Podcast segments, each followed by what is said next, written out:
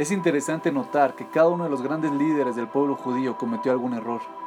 Y no estamos hablando de pequeños errores, sino que cometieron grandes errores.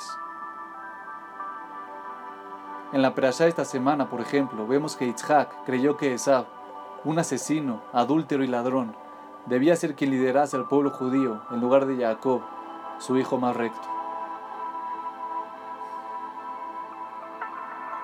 Cometer errores es parte del ser humano las personas pequeñas cometen errores pequeños, mientras que los errores de las grandes personas son igualmente grandes.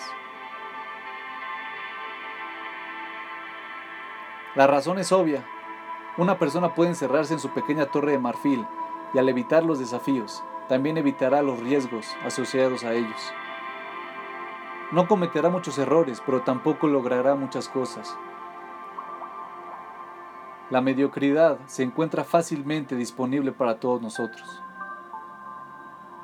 Las grandes personas, sin embargo, se arriesgan, toman riesgos personales con tal de marcar la diferencia.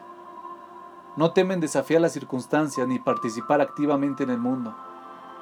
Pero mientras más grande es la apuesta, más significativos son los errores.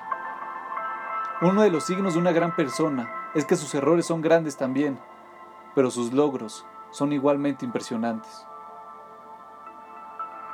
El camino de tomar menos riesgos dará lugar a menos faltas, pero también reducirá la oportunidad de dejar impresiones permanentes en el mundo. Puede que Abraham, Isaac y Jacob hayan cometido grandes errores, pero sus logros cambiaron el mundo para siempre.